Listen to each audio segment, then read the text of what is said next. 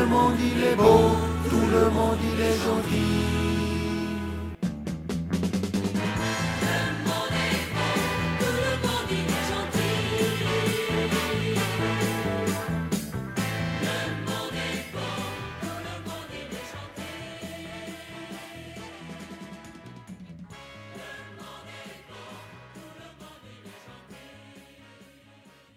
Bonjour tout le monde. Dans l'avant-dernière thématique du est beau consacrée à l'initiative pour des multinationales responsables, nous avons abordé un trait saillant de cette problématique et qui est celui de la perte de souveraineté des peuples par l'affaiblissement des États. Il apparaît que cet affaiblissement de l'État correspond à un gain de puissance démesuré dont disposent désormais des acteurs majeurs de notre économie mondialisée, à savoir les multinationales, également désignées sous le terme de transnationales.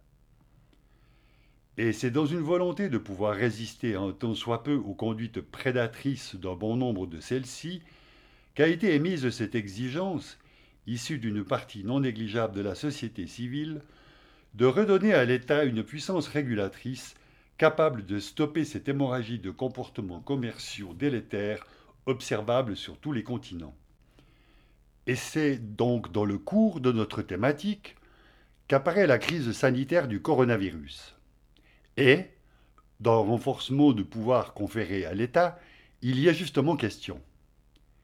Effectivement, et pour une période relativement brève, les pleins pouvoirs ont été décrétés par les États dans leur ensemble et plus ou moins où qu'ils se fussent trouvés. Pour ce qui est de la Suisse en tous les cas, la chose fut ouvertement dite et assumée. Et c'est là que, parlant du pouvoir de l'État, il convient d'être mesuré et d'observer dans quel dessin celui-ci est articulé.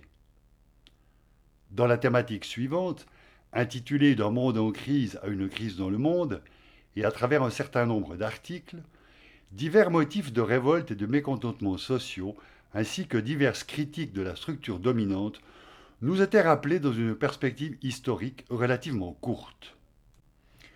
Nous cherchions ainsi à mettre en lumière un phénomène de glissement médiatique possible, partant d'un mécontentement populaire croissant vers une canalisation de ces mécontentements sur un sujet de crainte globale cristallisé sur un objectif centralisé.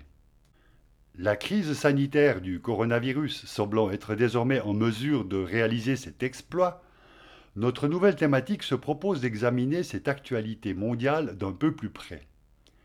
Intitulée D'une urgence d'un État fort à la force d'un État d'urgence, cette thématique propose une série d'articles issus de divers journaux ayant produit des réflexions critiques sur le sujet de cette crise, ainsi que des extraits de livres et des propos diffusés en ligne qui analysent ou mettent en perspective ce moment historique particulier occasionné par cette crise. Ainsi, Observons d'ores et déjà la capacité de cette crise en termes de désamorçage de tensions sociales observables. Auparavant, le capitalisme numérique faisant l'objet de critiques croissantes, on constate désormais que le télétravail, vécu sous la forme d'une expérience ponctuelle plutôt idéalisée, ne serait peut-être pas une mauvaise chose en termes de mobilité douce, que la 5G, corrélative à une interconnexion généralisée de l'activité humaine à la gouvernance par l'intelligence des machines, n'est peut-être pas d'une gravité conforme aux critiques émises jusqu'ici. Que, le capitalisme numérique ayant conduit à la crise économique de 2008, peut sans doute être corrigé dans l'objectif d'une plus grande justice sociale et que, corrélativement, l'usage du téléphone portable en tant que monnaie de paiement futur outre l'avantage qu'il évite le contact humain, augmentera considérablement les flux de capital spéculatif, n'est peut-être pas une si mauvaise chose non plus. Sauf que ces flux resteront la propriété privilégiée de ceux qui les pilotent en haut de la chaîne. Que, si le téléphone portable évite les contacts humains lors du paiement, il ne les évite nulle part ailleurs dans la production et la transmission des marchandises qu'il faut qu'on continue d'acheter, et que, si l'interconnexion généralisée en milieu confiné favorisera la mobilité douce, cette mobilité ne sera peut-être pas si douce que cela, dès lors qu'il faudra l'observer dans le champ des flux de communication justement, de l'énergie, quelle qu'elle soit, que cela nécessitera, et de la saturation dans l'air que l'on respire de toutes sortes d'ondes et de fréquences venant s'ajouter aux pollutions que cet air connaît déjà. Ainsi, dans toutes ces interrogations, précédant la crise sanitaire, le glissement s'opère déjà, et celle-ci semble désormais faire tapisserie dans un paysage médiatique où prédomine la peur du virus et la maladie sécuritaire et préventive qui en découle. Et c'est au terme de ce bref constat posé en forme de résumé, et pour revenir sur le souhait exprimé d'un État plus fort face aux multinationales, qu'il nous semble important d'interroger la nature, la constitution et les objectifs de cet État plus fort. Car si, à l'heure actuelle, celui-ci peut se prévaloir d'être parvenu à une très relative maîtrise de cette crise sanitaire, il reste passablement discret sur tout ce qu'il essaye de faire passer en force dans l'opportunité que lui offre cette crise et qui, juste auparavant, faisait l'objet de résistance et de critiques, allant du modéré au plus vif. À cet état d'urgence, rendant l'urgence de certains usages nécessaires alors qu'ils ne le sont pas, et soumettant la voix critique à l'unanime vocifération de l'absence de choix, notre thématique est donc consacrée. Nous espérons que celle-ci saura rendre compte de ce qui, pour notre part, nous préoccupe actuellement, à savoir le grand cri d'alarme pour couvrir la rumeur qui, juste auparavant, nourrissait les mécontentements. Nous commençons cette thématique par la lecture d'un texte intitulé plombier en blouse blanche.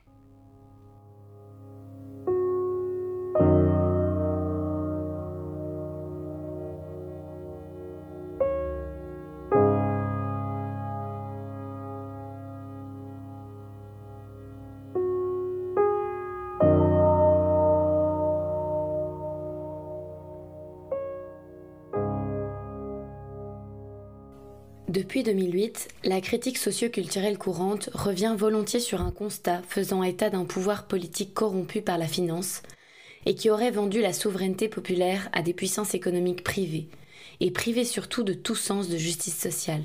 Cependant, si cette critique est sans doute largement justifiée, elle omet trop souvent de mentionner certains facteurs de transformation qui ont amené à cet état de fait, qui fut sans doute plus sournoisement progressif que subi.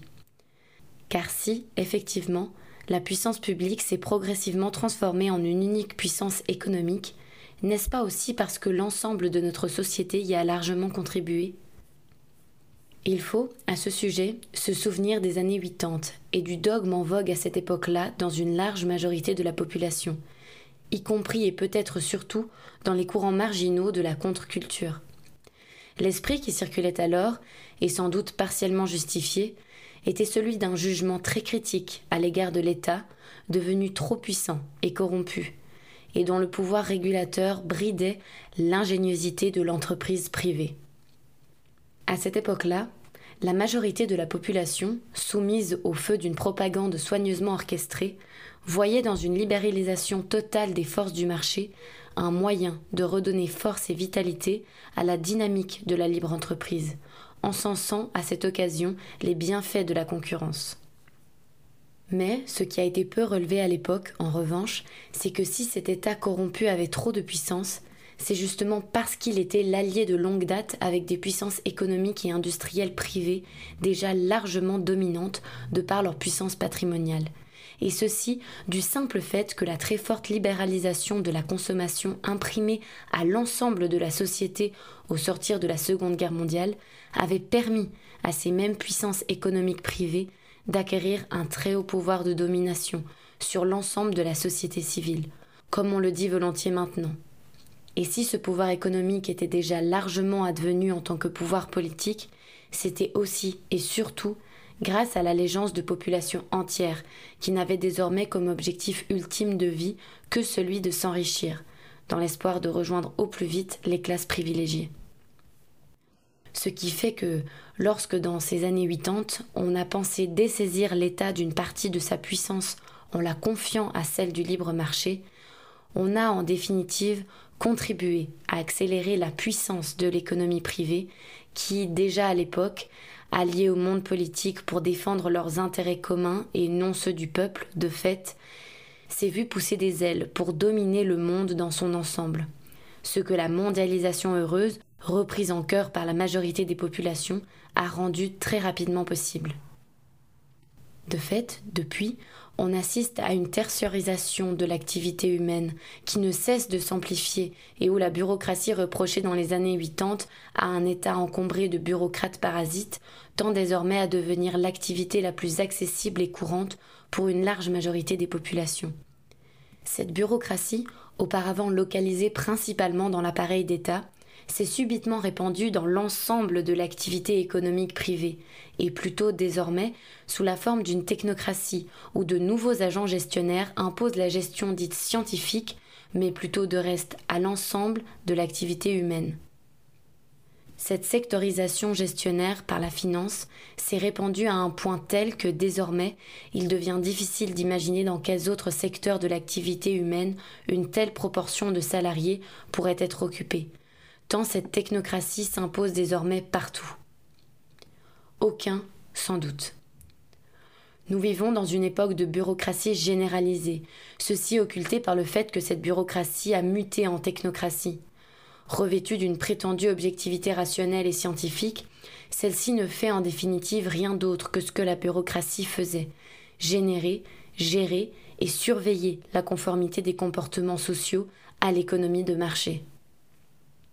Des artefacts de différenciation factuelle et sectorielle, services, administration, gestion, production, ne servent bientôt plus qu'à alimenter un monde de recherche et développement, où produire toujours plus atteint un paroxysme en produisant de plus en plus d'inutilité, quand ce n'est pas franchement de la nocivité.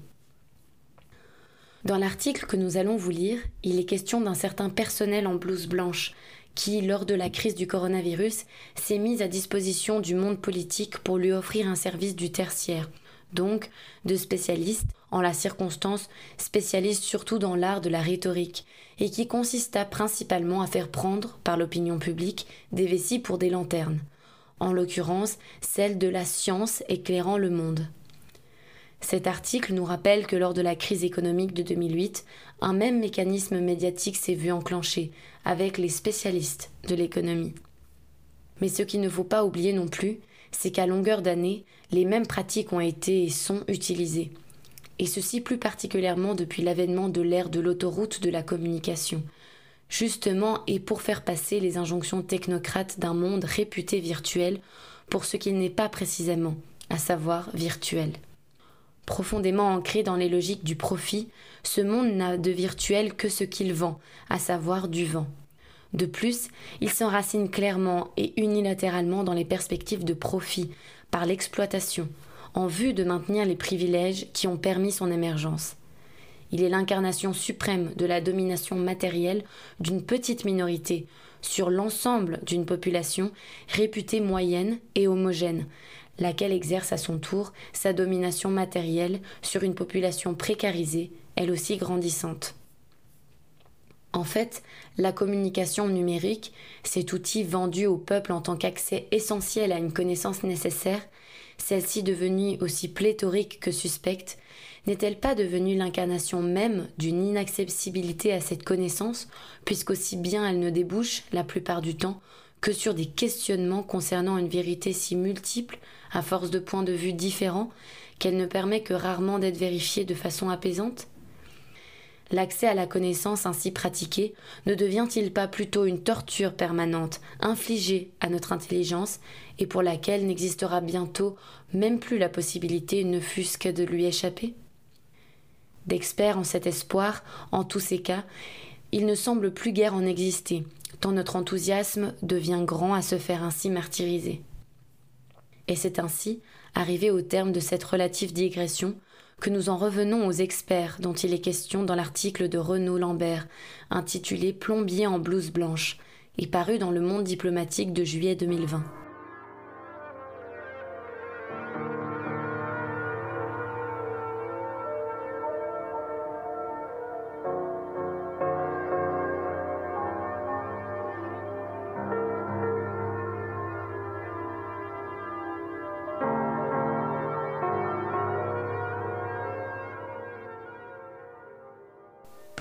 En blouse blanche. Transformer un pays en prison à ciel ouvert sans soulever d'émeutes constitue à coup sûr un tour de force. Réussir cette prouesse alors qu'on vient d'essuyer un puissant mouvement social relève de l'exploit. De nombreux dirigeants y sont pourtant parvenus à l'occasion de la pandémie de Covid-19. Dans certains pays, le pouvoir opta pour la force. En France, il s'effaça derrière une poignée d'experts en blouse blanche, alors qu'il avait ignoré les revendications des soignants à l'automne 2019. Depuis quelques mois, pas une déclaration politique qui ne s'accompagne d'un suivant l'avis des scientifiques ou d'un sur décision collégiale des médecins. Les savants ont pris le pouvoir, s'alarme Éric Zemmour. Mais ne se sont-ils pas plutôt évertués à le servir? Lorsque M. Emmanuel Macron nomme le Conseil scientifique Covid-19, présidé par l'immunologue Jean-François Dolfressy, le 10 mars 2020, deux outils ont été identifiés pour ralentir la pandémie les masques et les tests. Le 22 janvier, le directeur général de la santé, Jérôme Salomon, explique que les premiers réduisent considérablement le risque infectieux, avant qu'un tweet du ministère de la Santé invite à porter un masque chirurgical pour sortir ou aller travailler. De son côté, l'Organisation mondiale de la santé, OMS, plaide pour une stratégie de dépistage massif. Nous avons un message simple pour l'ensemble des pays. Tester, tester, tester, martèle le directeur général de l'organisation dans une déclaration d'environ mille mots, au cours de laquelle il répète dix-huit fois le verbe. Masques et tests, deux outils reconnus comme efficaces. Masques et tests, deux outils dont Paris s'est méthodiquement privé. Non seulement la France s'est débarrassée de son stock stratégique de protection respiratoire, mais les politiques de délocalisation poursuivies par l'élite politique depuis 30 ans ont amputé ses capacités de production. Elle n'est ni en mesure de s'équiper, ni capable de produire tout ce qui lui manque pour lancer une large campagne de dépistage. Quant aux hôpitaux, ils alertent depuis longtemps sur les coupes budgétaires qui menacent leur fonctionnement. Les racines de la crise s'avèrent donc aussi politiques et industrielles que sanitaires. Le constat s'impose à beaucoup, pas au conseil scientifique. Tel un plombier qui s'interdirait tout autre outil que la serpillière pour réparer une fuite d'eau, M. Delfrécy écope. Les hôpitaux en Italie sont submergés. Des recommandations ont donc été formulées. On renonce désormais à ventiler les malades de plus de 75 ans. Est-ce qu'en cas de surcharge des hôpitaux français, on arrivera à devoir trancher ce genre de problème? L'interroge Nicolas Demorand sur France Inter le 11 mars 2020. Alors, c'est la gestion des ressources rares qui pose éventuellement la question du type de patient à prendre en compte, répond l'immunologue. Pourquoi les ressources sont-elles rares?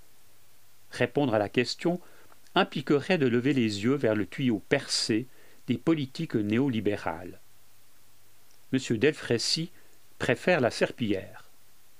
En adoptant cette attitude lors de leur prise de parole, les experts scientifiques, promus par le gouvernement, œuvrent à la mutation de la colère politique, qui gronde alors, en angoisse existentielle.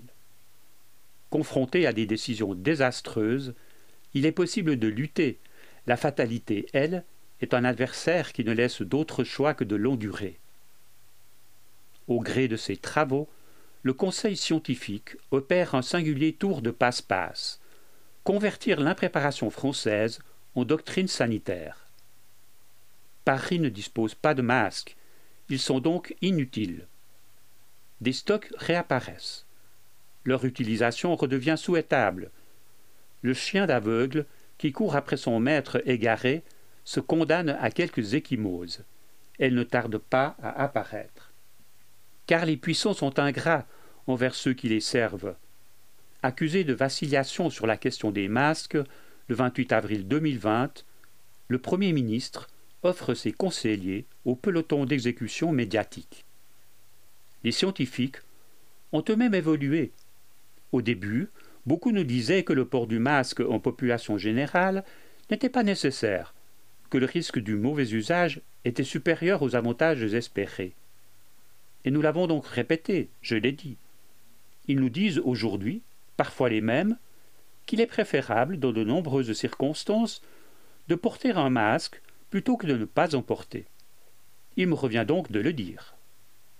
Sans masque, sans test à court de ventilateurs et de lits d'hôpitaux, dépourvu de crédit comme de stratégie, mais à l'abri derrière une caution scientifique docile, le gouvernement parvient finalement à faire passer la seule solution à sa disposition comme la meilleure, un confinement d'une violence médiévale, imposant à chacun le devoir de rester en vie, quitte à le priver de la possibilité de rester humain.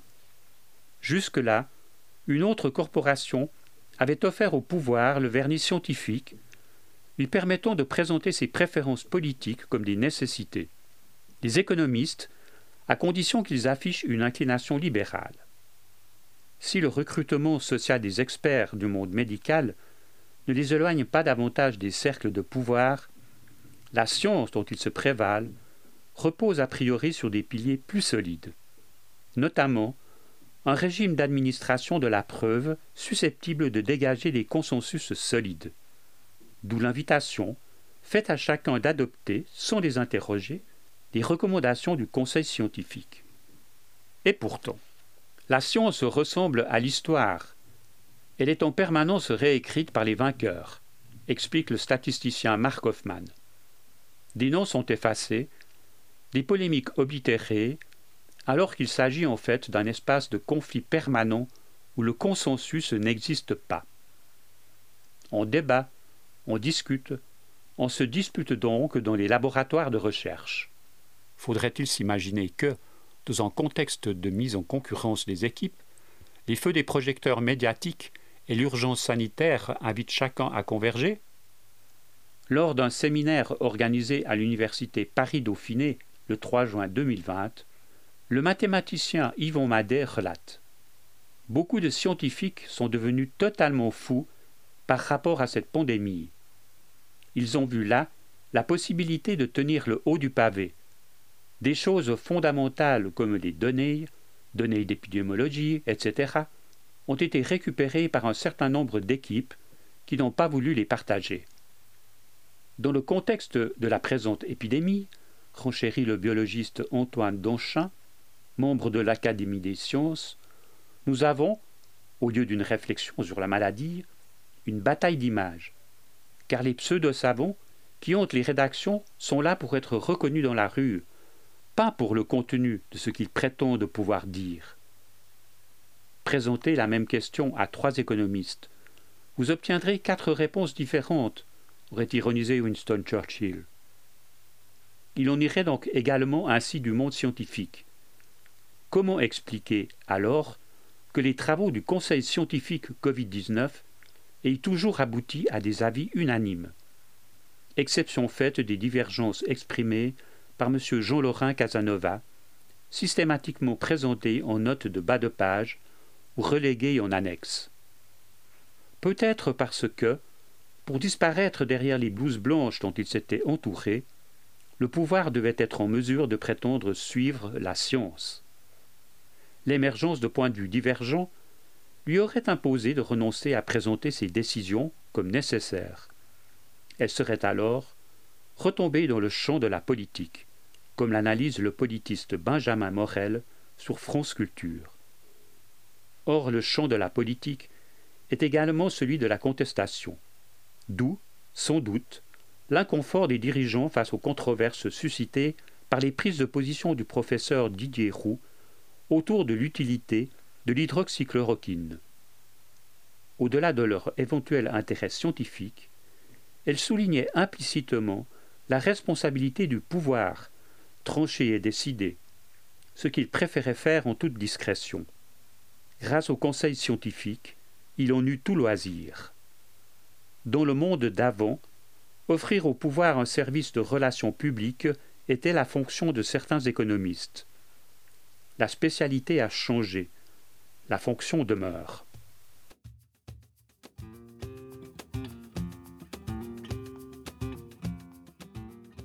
Au terme de ce billet, nous remercions Alexandra Vite d'avoir prêté sa voix. À sa réalisation et conception, Patrick Rion, Fabio Cattaneo, Jean-Luc Rechat. Rédacteur responsable, Patrick Rion. Nous remercions aussi Radio Django qui rend possible la diffusion de l'émission Le Monde est beau.